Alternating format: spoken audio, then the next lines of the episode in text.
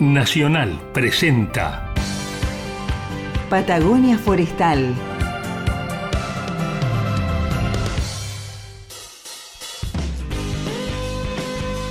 Patagonia Forestal, un espacio de encuentro y diálogo para compartir saberes y miradas. Un territorio de ideas, proyectos con visión de futuro. Patagonia Forestal.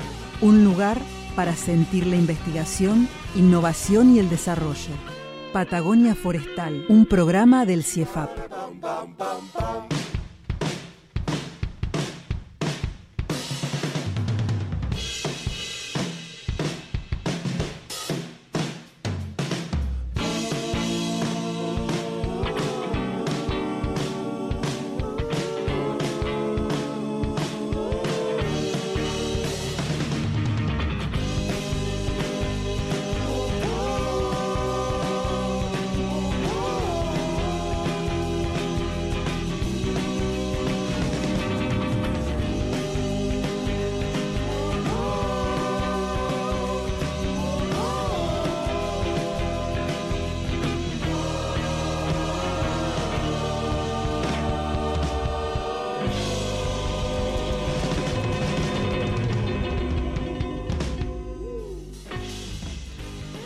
Buenas, buenas, buenas. ¿Cómo andan por ahí? Por acá estamos de 10. Sí, por supuesto, estamos con toda la energía para empezar el programa de hoy día. Patagonia Forestal. Para todos ustedes en toda la Patagonia.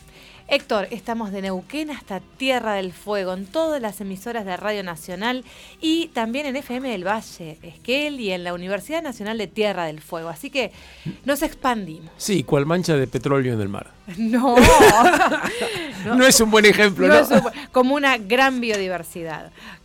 ¿Qué tenemos para esta jornada? Mira, hoy eh, eh, la idea de esta columna o, o conversación o planteo de un tema, eh, intento de que sea lo más original posible y que me venga un poco de más, más de las tripas que desde la cabeza y desde la ciencia. Y hoy, eh, buceando en internet, me crucé con algo que me inspiró un, un tema, una idea. Básicamente, el título que le pondría es Qué difícil es ser joven. Apa, a ver, ¿cómo es eso? Sí, mira, eh, esta información con la que me encontré en internet, básicamente recomienda o menciona 17 requisitos que se deberían tener en cuenta si uno se presenta a un trabajo o cosas que suele tener en cuenta alguien que te va a emplear. 17 cosas que hay que tener en mente Claro. en ese momento Como- de tantos nervios, por favor. Bueno, como, ver. pa- como para empezar, digamos, además de que, además del, del título que vos puedas tener o las capacidades técnicas. Y te las digo rápidamente para ponerte en contexto. Uno, poder adaptarse a los cambios rápidamente, ser multitarea y saber trabajar en equipo. Dos, tener grandes habilidades comunicativas. Tres, tener capacidad de liderazgo y de resolver problemas. Cuatro, ser creativo. Cinco, ser confiable, dedicado y trabajador. Seis, poder trabajar en equipo operando sin problemas y eficientemente en un grupo. Siete, tener una actitud positiva y entusiasta. Ocho, ser dedicado al trabajo. Nueve, demostrar confianza en sí mismo. 10. Ser honesto e íntegro. 11. Poder manejarnos independientemente y mostrar iniciativa. 12. Mostrar deseos de aprender. 13 mostrar resultados, cifras y reconocimientos previos. 14. Tener blogs o páginas web que nos posicionen como líderes en el tema para el cual nos presentamos. 15. Demostrar sentido de pertenencia e intención de permanecer en la empresa o institución por muchos años. 16. Mostrar ganas de crecer por encima Oh, por de lo Dios. esperado por el empleador. 17. Mostrar los hobbies ya que han pasado a ser una parte importante del CV. Y es como para decir, uff. Y, y esto como para empezar a empezar, para empezar a hablar. Y a mí me viene a la cabeza que la, may- la mayoría de estas habilidades nos enseñan en las universidades y en el colegio. Segundo, son exigencias que la crisis mundial en educación no nos está ayudando mucho para prepararnos. Es verdad que han aparecido numerosos nichos laborales relacionados con la informática, que sobre todo están siendo aprovechados por los jóvenes, que son bien pagos y, la mayoría de veces trabajan en forma remota. Yo he conocido a varios que trabajan para Disney, trabajan para empresas de, este tipo haciendo trabajos que tienen que ver con la computación.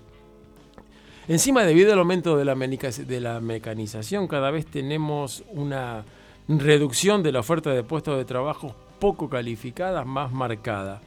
Los únicos oficios que creo que el, único tipo de trabajo que está siendo reivindicado y se gana bastante bien son los oficios, porque está desapareciendo la gente que los ejerce. Anda a conseguir un buen plomero, un buen pintor, un buen mecánico.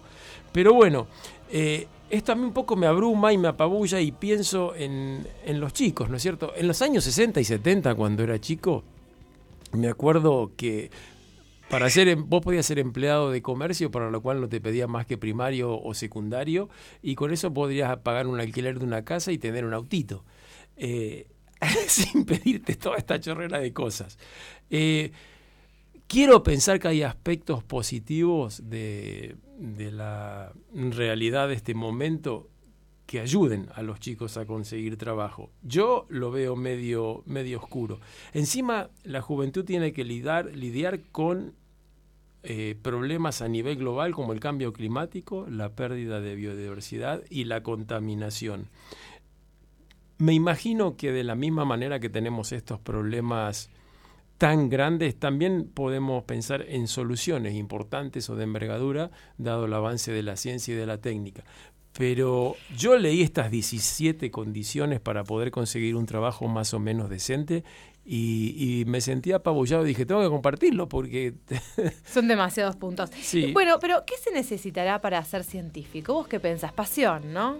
Sí, pero eh, es, es un trabajo más. Casi que se necesitan las mismas eh, los mismos requerimientos y requisitos que para el resto. Y como decís vos, siendo el principal, la pasión y, la, y que te guste lo que haces. Yo creo que ese es el principal factor. ¿Sabes que me parece que es una muy buena idea para próximos programas? Podemos invitar a distintos investigadores, a jóvenes y discutir este tema, ¿no? De cómo, bueno, cómo se puede insertar un joven en la carrera de investigador, en el mercado laboral, en el ámbito profesional. ¿Qué te parece? Me parece fantástico. Invitamos a nuestra audiencia que nos manden también sus perspectivas sobre este tema y sobre todos los temas que vamos a hablar eh, durante el programa. ¿Tenés los números a mano, Héctor? Sí, por supuesto. Al fijo 45.900 y al celular que es 40 44 66. Muy bien, se acordó. ¿Qué tal? Entonces arrancamos este programa con un lindo tema musical para compartir con ustedes.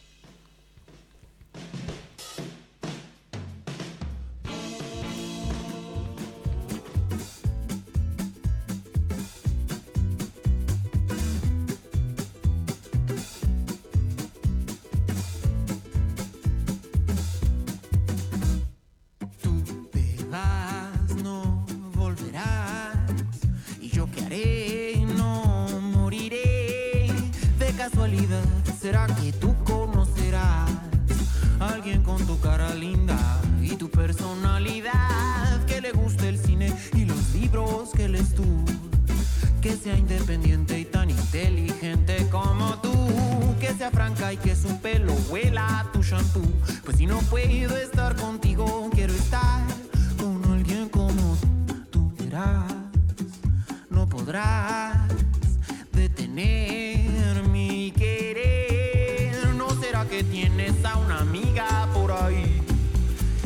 que pudieras presentarme y sea perfecta para mí? Que me hable de ciencia y que disfrute ir a acampar. Que en lugar de andar en coche ya prefiera caminar. Que quiera ir en bici de Tanzania a Kathmandú. Pues si no puedo estar contigo, quiero estar con alguien como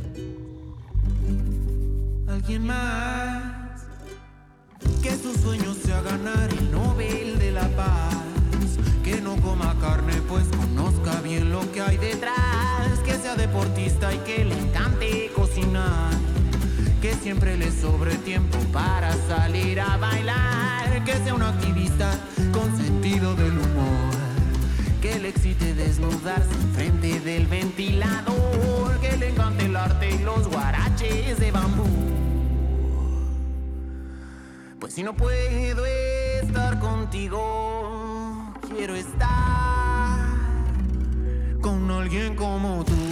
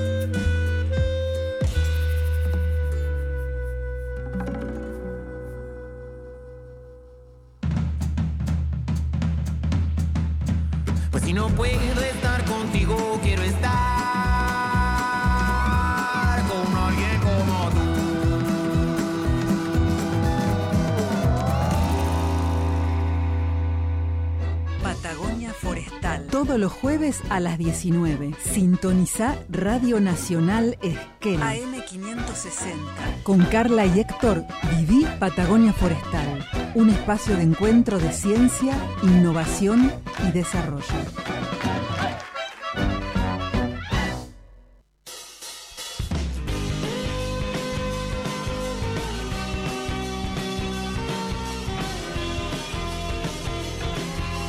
Espero que hayan disfrutado del tema. Se lo propuse a nuestro operador de hoy día, Nelson Santibáñez, y se trata de Josian Locke, eh, un cantante forestal, ya que Locke significa rollizo. Pero mal chiste, pero no importa. Bueno, eh, eh, Siempre sí, querés trato- meter el tema tra- forestal. tra- trato- Todo nos sí, lleva al, sí, bosque. Trato de competir con Colser, pero es imbatible en este sentido. Se ríen ahí, no sé por qué. Y el tema se llama Alguien como tú, pero venía en la camioneta escuchando la radio, ahí me pasa y, me, y pasaron este tema y me llamó la atención. Mm, me parece muy original este, este muchacho Josian y es un ritmo, ustedes si le prestaron atención, un ritmo rápido, con cierta onda de jazz y realmente creo que como lo descubrí, decidí compartirlo porque ustedes también tal vez lo encuentren interesante.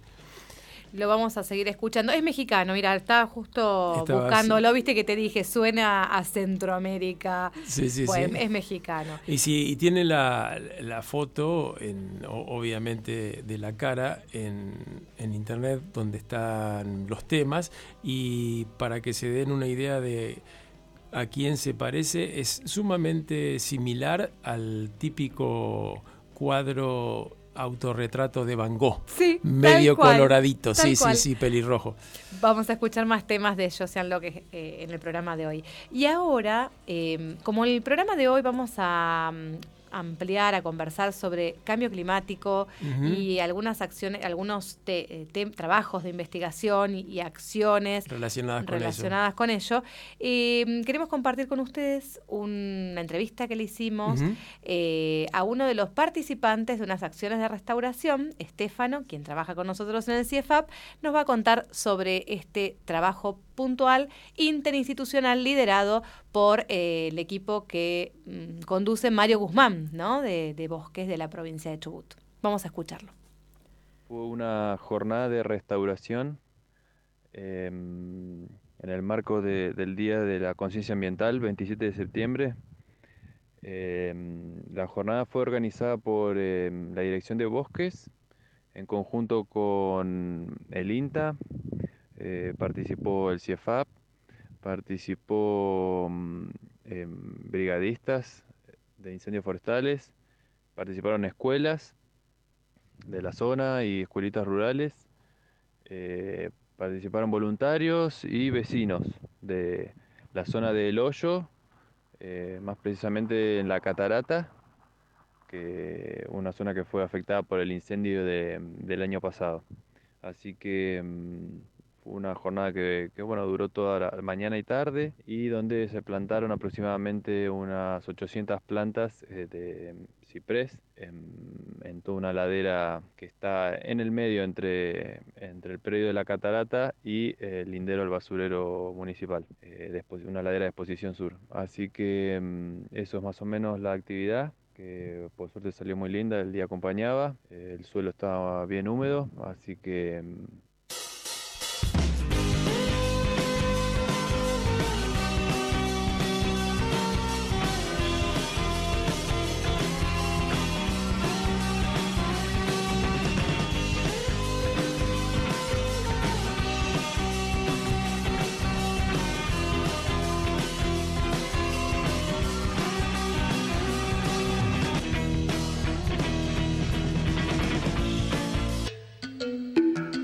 Radio Nacional Esquel se suma a la Semana Nacional de la Ciencia y la Tecnología con una muestra especial.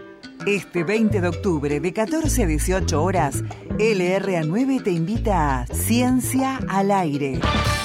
Una muestra de actividades de divulgación científica donde participarán instituciones de la región mostrando cómo la ciencia puede mejorar nuestras vidas. Ciencia al Aire. Habrá charlas, entrevistas, stands y propuestas en las que la ciencia es la protagonista.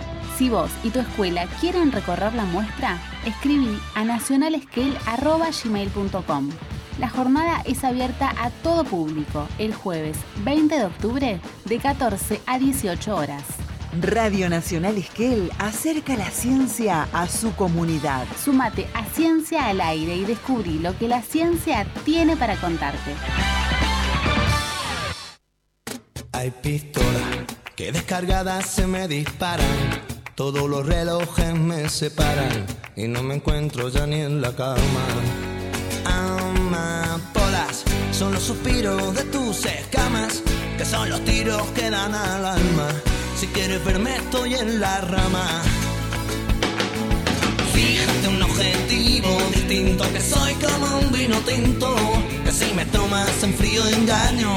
Y con los años me hago más listo Cariño, tómame calentito a tu ritmo Que soy como un vino añejo Hace ya tiempo me ando buscando Y no me encuentro ni en el espejo Porque hoy hay olas en este mar que tú ves en calma Tú eres el pez que muerde mi cola. Yo soy un pájaro y tú la rama. Estamos a solas. Tar, tar, tar, tar, tartamudeo y no son trolas Yo nunca miento por la mañana. Andate al loro a última hora. Yo no soy malo Aunque me esconda entre la maleza. A veces voy un poco del palo. Tú eres mi puzzle, yo soy un pieza cuerpo es un escándalo. Hay un demonio que siempre me dice pruébalo Y un angelito que me dice que estoy reza A quien le hago caso de los dos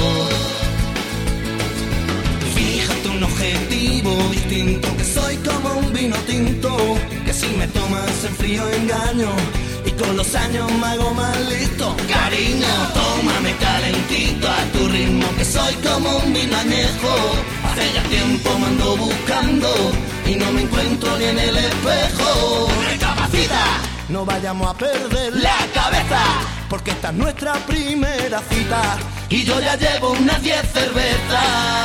No sé si me incitas o me incito yo por naturaleza. Niña, lo que se da no se quita. Y lo que te quitas ahí se queda morena. Fíjate un objetivo distinto, soy como un vino tinto. Que si me tomas en frío engaño. Y con los años me hago más listo. Cariño, tómame calentito a tu ritmo Que soy como un vino añejo. Hace ya tiempo me ando buscando Y no me encuentro ni en el espejo. Patagonia Forestal. Búscame un adjetivo. Fíjate un objetivo distinto que soy como un... Volvimos acá, Patagonia Forestal, para todos ustedes. Y como te anticipaba Héctor, vamos a hablar de cambio climático. Y llegó nuestro súper invitado. Con nosotros está eh, Gabriel Loguercio, compañero, bueno, tuyo del área y, bueno, especialista en la temática. ¿Cómo estás, Gabriel? Hola, ¿qué tal? ¿Cómo les va? Climaman. Kliman, Klim, Klimnem. Eh, Sí, Yo hoy tengo un gran desafío, pronunciar bien el proyecto sobre eh, el trabajo justamente de cambio climático en los bosques, denominado Klimnem. A lo largo del programa lo voy Claro, a el tema es que lo puedas pronunciar bien dentro de una frase, no Bueno. solo. Bueno, vamos a ver, a ver si lo logro. ¿Cómo estás, Gabriel? Hola. Gracias por eh, acercarte a la radio para conversar sobre esta temática que, bueno, siempre se escucha, ¿no? Hablar del cambio climático, eh, pero bueno, vamos a ver de qué se trata y, en- y cómo se está trabajando eh, regionalmente al respecto. Contanos eh, cuál es el problema, ¿no? Que ustedes están mirando con relación a los bosques y al cambio climático. Sí, bueno, el cambio climático diría que es el principal problema ambiental global ¿no? al que se enfrenta la humanidad y eh, que tiene como causas las, eh, el uso de combustible fósil que venimos haciendo como humanidad desde el inicio de la era industrial, que ha generado eh, emisiones de gases de efecto invernadero que producen eh, un aumento de este, de este efecto invernadero este, que trae como consecuencia cambios en el sistema físico-climático global con consecuencias sobre los ecosistemas y este, sobre las economías, sobre la vida, digamos, en el planeta.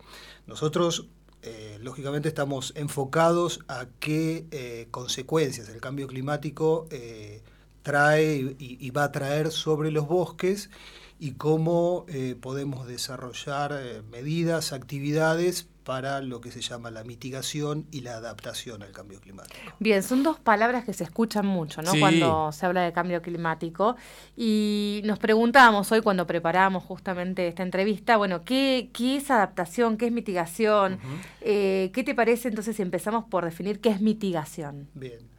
Bueno, la, mitigación serían las medidas para reducir las emisiones de gases de efecto invernadero, que como dije, digamos, la principal fuente de emisiones es el uso de energía fósil, deberíamos reducir eh, el, el petróleo y, su, y eh, el uso del petróleo y sus derivados por energías renovables, pero también el cambio climático en parte se debe al mal uso de los bosques, a la deforestación y a la degradación forestal que históricamente ha contribuido también entre el 10 y el 15% de las emisiones de gases de efecto invernadero.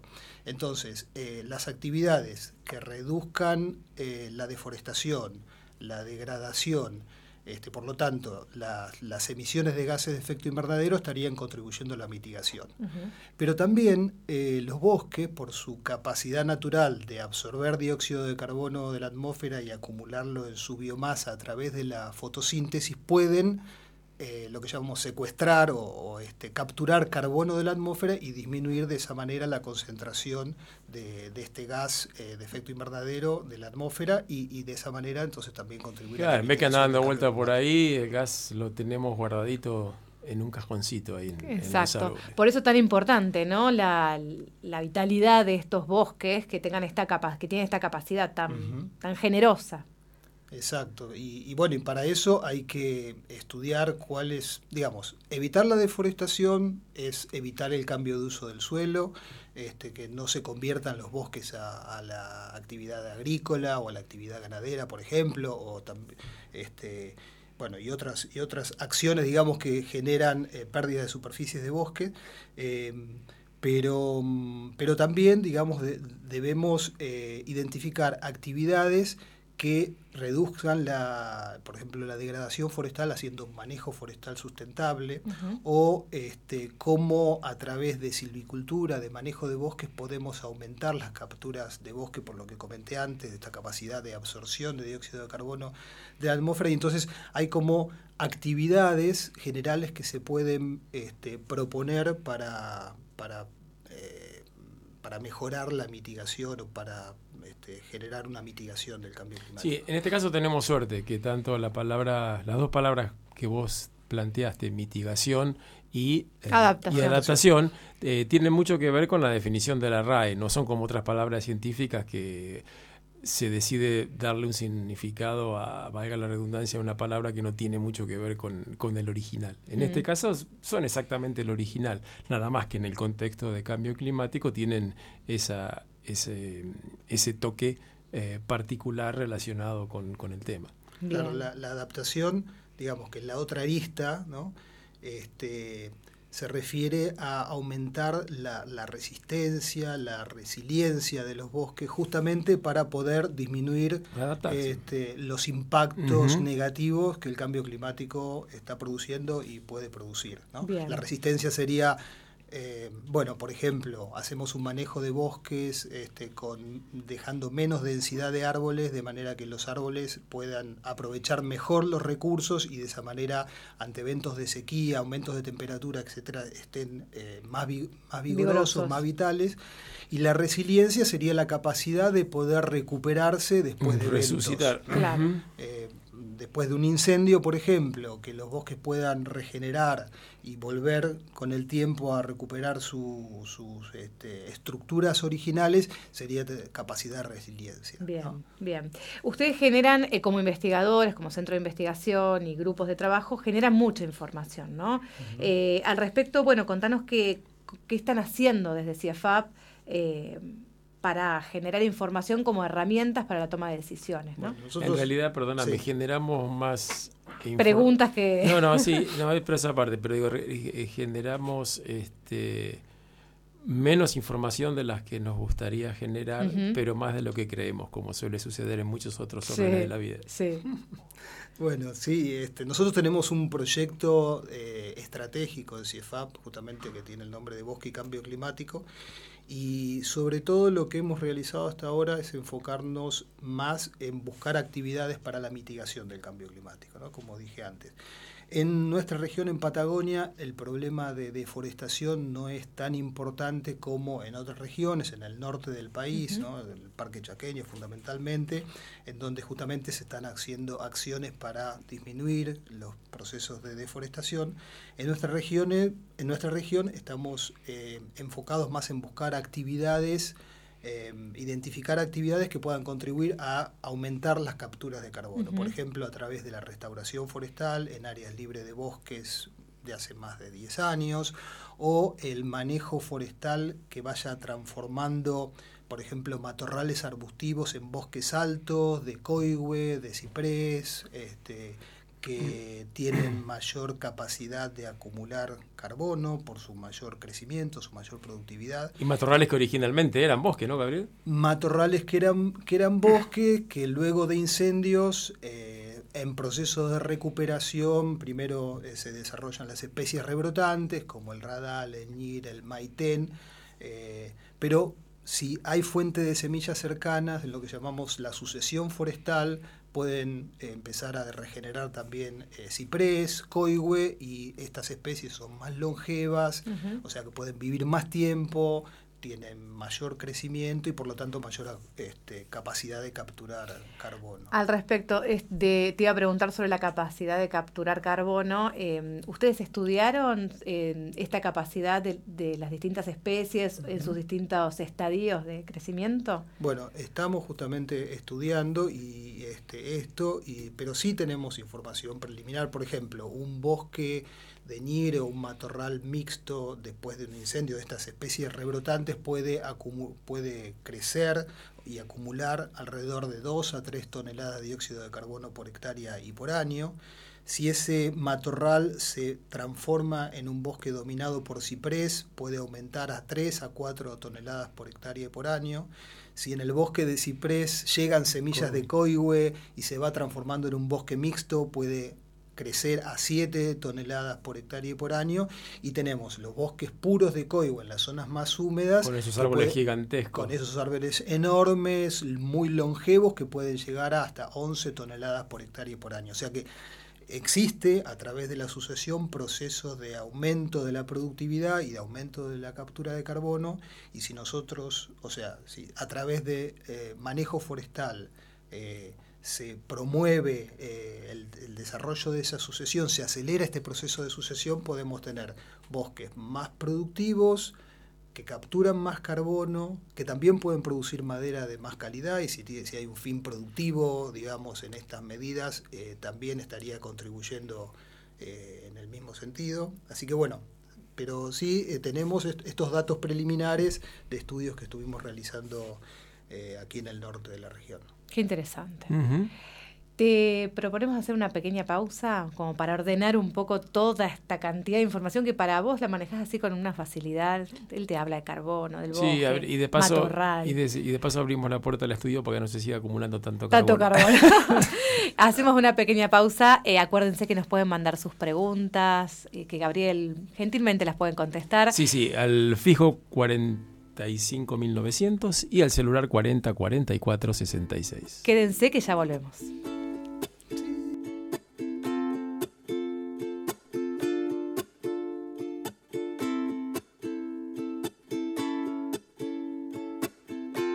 de tu vida y de tu tiempo. Suficientes para ver dentro de tus ojos el momento que me obligue a renacer. Dame vida y dame aliento, que yo ya perdí el conocimiento. Solo quédate un momento hasta evaporarnos en el viento.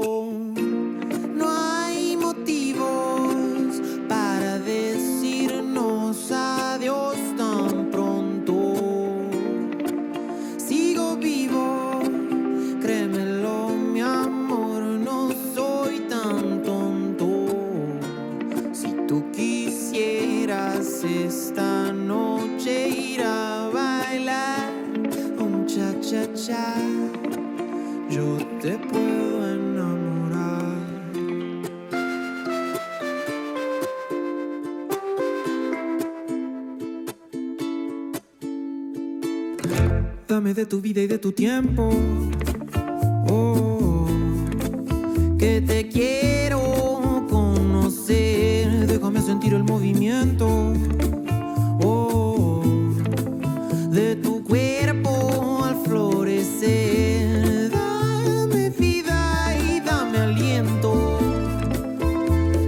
perdí el conocimiento.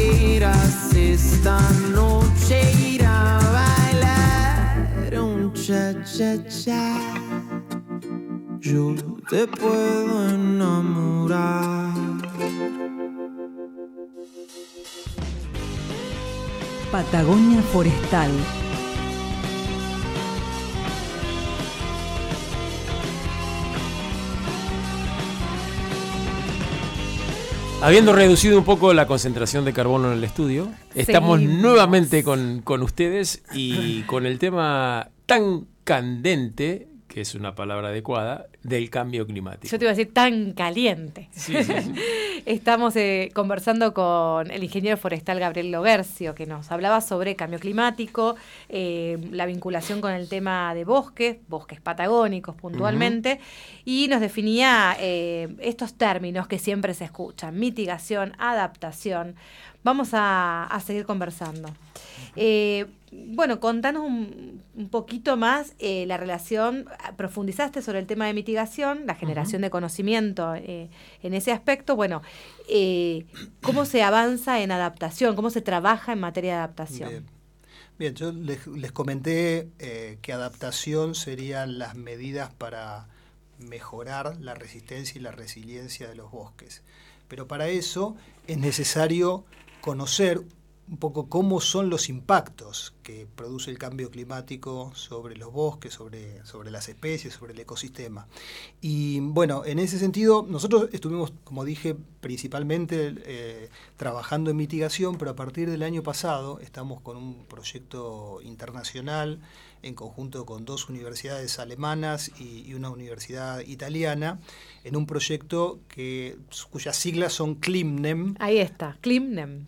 Por CLIM de clima y NEM de nemoral es una palabra latina que hace relación a especies latifoliadas, porque, bueno, el, el proyecto, como un nombre más largo, es eh, manejo sustentable de bosques de haya europeos en comparación con bosques de Notofagus, que son nuestros bosques latifoliados de la región.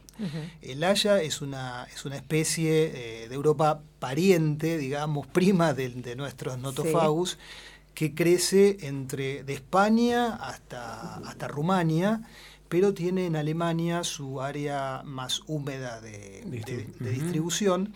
Y los colegas con los que estamos trabajando eh, trabajaron antes de este proyecto conjunto en otro proyecto similar que lo llamaron NEM-CLIM, por eso en este proyecto dimos vuelta a la sigla por estar en el otro hemisferio, eh, en el que analizaron eh, los cambios que dentro de del gradiente ambiental de la zona húmeda de Alemania hasta Rumania, que es la zona más seca y cálida de la distribución de los bosques de, de Haya, eh, se identifican justo, eh, digamos, qué cambios se producen en el ecosistema por esa esos cambios ambientales, ¿no?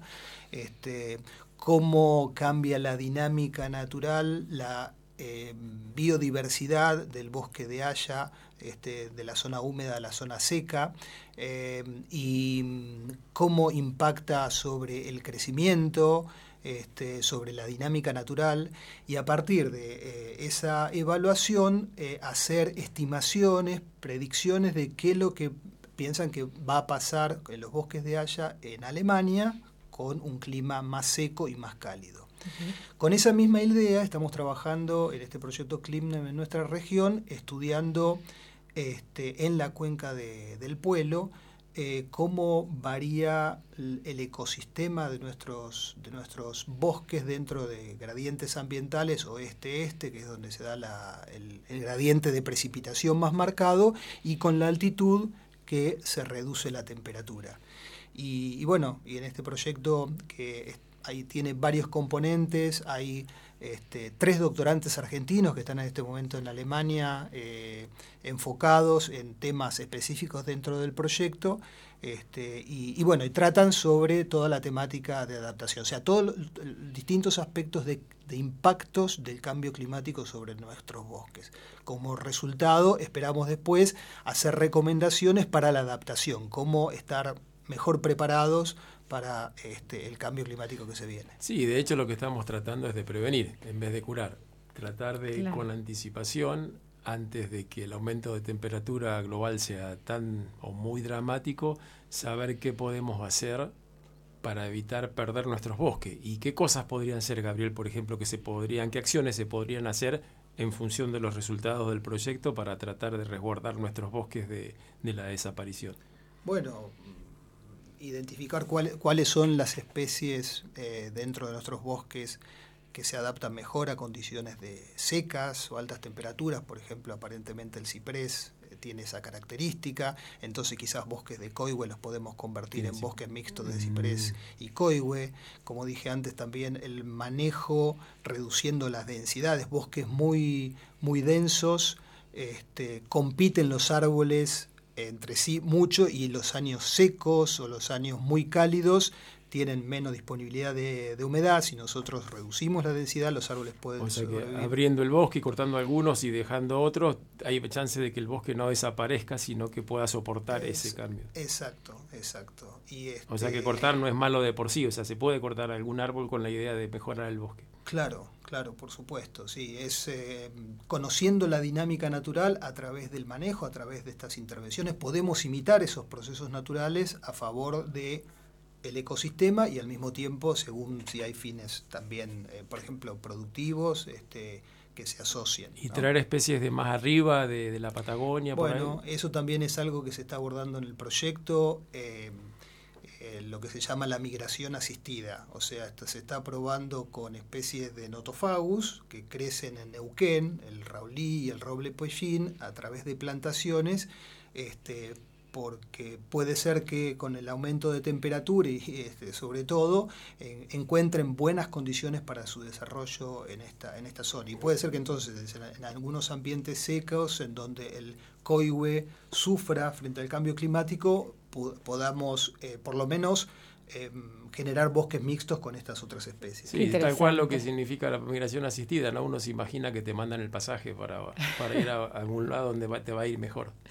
Qué interesante. y voy a compartir con la audiencia que escuchar a estos dos ingenieros forestales acerca muchísimo, ¿eh? porque uno dice, ¿qué hace un ingeniero forestal? Bueno, hace esto, ¿no? Hace este tipo de de acompañamientos, de asistencias, de investigaciones sobre el bosque para encontrar respuestas a situaciones, problemas que suceden justamente en estos ambientes. Em, gracias, Gabriel. Es muy amplio el tema con lo cual vamos a seguir conversando, eh, porque me parece que hay varias aristas ahí para profundizar. Quédate porque vamos a escuchar una entrevista en un ratito nomás sobre uno justamente de los doctorandos, Ernesto Reiter, eh, que estudia variaciones climáticas sobre el, eh, sobre el crecimiento de los árboles. Y fuimos con Federico Lagos, que es nuestro productor, a hacerle la entrevista. ¿Se fueron a Alemania? No fuimos a Alemania. Eh, nos fuimos al estudio a hacerle una entrevista vía WhatsApp. Y así que en un ratito nomás la vamos a compartir con la audiencia para ver, bueno, justamente uno de los conocimientos que estamos profundizando al respecto. Ya volvemos. Patagonia Forestal. Vamos a conversar con Ernesto Reiter, él es ingeniero agrónomo y está estudiando justamente em, cómo influye el cambio climático sobre el crecimiento de los árboles. Él es doctor y justamente de la Universidad de Göttingen del Instituto de Ecología y Ecosistemas, pero también es investigador, uno de los investigadores que trabaja en el proyecto CLIMNEM. ¿Cómo estás, Ernesto? Hola Carla, eh, bien, todo bien por acá. Eh, saludos a, todo el equipo, a Federico eh, ahí. Acá estamos los dos para, para entrevistarte. Estamos muy entusiasmados porque esto es una entrevista a larga distancia, ¿no? Vos estás en Alemania. Exacto, acá estoy en, en, en la ciudad de Göttingen, en Alemania. Em, así que tenemos un, par de horas de, cambio de horario. De cambio de horario. Bueno, contanos un poco cómo se inicia este trabajo de investigación, qué es lo que, justamente los factores o las problemáticas ¿no? que, llamaron la atención para, para iniciar. Bueno, ahí como vos mencionaste en, la introducción, los, los cambios que se vienen registrando en, eh, en el clima en las últimas décadas no, no tienen precedentes tanto en, a nivel global como, como bueno, como en los bosques patagónicos. Entonces, estos cambios están haciendo, eh, están influyendo en la dinámica forestal y eso es lo que estamos tratando de, investigar. Bien, ¿ustedes qué es lo que investigan? Eh, el título del trabajo, lo estábamos viendo, influencia de las variaciones climáticas sobre el crecimiento de los árboles. Bueno, ¿qué, ¿sobre qué especies trabajan? ¿Cómo es que se plantea este estudio? Eh, bueno, es un, es un estudio de dendroecología, o sea, básicamente lo que hacemos es analizar los, los anillos de crecimiento de cada especie em, en, distintas, en distintos sitios para, para tener una idea de cómo los, los árboles han, han, han crecido en, estos últimos años en relación al, al clima, teniendo los, las, eh, los datos climáticos de los años, eh, se puede determinar si los árboles han estado eh, creciendo en condiciones óptimas o, disminuyendo su crecimiento debido a, los cambios que se han registrado en, en temperatura o en precipitación. Nosotros em, en, mi proyecto estamos analizando las tres especies dominantes del, área de estudio, que son el ciprés de la cordillera, eh, lenga y, y coihue. Eh, Ernesto, em, mencionaste el tema de, los anillos. Eh, los anillos son fundamentales para, tu estudio. ¿Qué, qué, información te brindan a vos como investigador? Eh, bueno, cada anillo de crecimiento es, es un año, em, es la temporada de crecimiento de, dicho árbol y, tiene la información de cómo, de cómo creció ese, ese individuo en, en ese año, si por ejemplo las condiciones fueron óptimas o si las condiciones fueron extremadamente secas, ese anillo eh, depende del grosor que tenga, nos va a decir eh, si el árbol creció más de lo, de lo normal o menos de lo normal, o si hubo algún disturbio, algún incendio, algún, eh, alguna caída, algún vuelco por nieve o lo que sea. Todo eso queda registrado en el, en el crecimiento y, dicho crecimiento radial es un, es un indicador de la vitalidad de los árboles. Entonces, em, cada, o si, si, si se ve que en los últimos años un, un rodal ha, ha demostrado un, un, decrecimiento en, en, el en, su crecimiento en, estos anillos, claro, entonces uno ahí ya se puede sacar conclusiones de que el, árbol, aún no demostrando em, signos de, decaimiento externo, el árbol está creciendo por debajo de su óptimo y, y, si las condiciones continúan como, o siguieron hasta ese momento, puede ser que el, que el, individuo empiece el, el, proceso de mortandad. ¿no? Mm. Me hace acordar mucho la curva de crecimiento de la libreta pediátrica, ¿no? O sea, ¿qué es lo esperable para un individuo en determinadas condiciones, edad, lugar en el que se desarrolla y demás? Y bueno, cómo esa curva debe desarrollarse. Y justamente entiendo de que, a ver si corregime, Ernesto, si esa curva tiene alguna mm, expresión o esto, una reducción en su desarrollo esperado, bueno, habla un poco de cuál fue el contexto, sobre el contexto eh, eh, que estuvo viviendo y justamente en este marco de eventos extremos, ¿no? Sí, exacto. O sea, si, si por ejemplo en esa misma curva el, el, niño está creciendo a una temperatura de 40 grados todos los días, el crecimiento no va a ser el óptimo y, y, su curva de crecimiento va a estar por debajo de la normal. Lo mismo pasa con los árboles y eso lo podemos eh, queda registrado en los anillos de crecimiento, por eso es una herramienta fundamental para el, para el estudio de la dinámica forestal. Eh, Ernesto, ¿y cómo es la, metodología para conocer con exactitud eh, los anillos de crecimiento?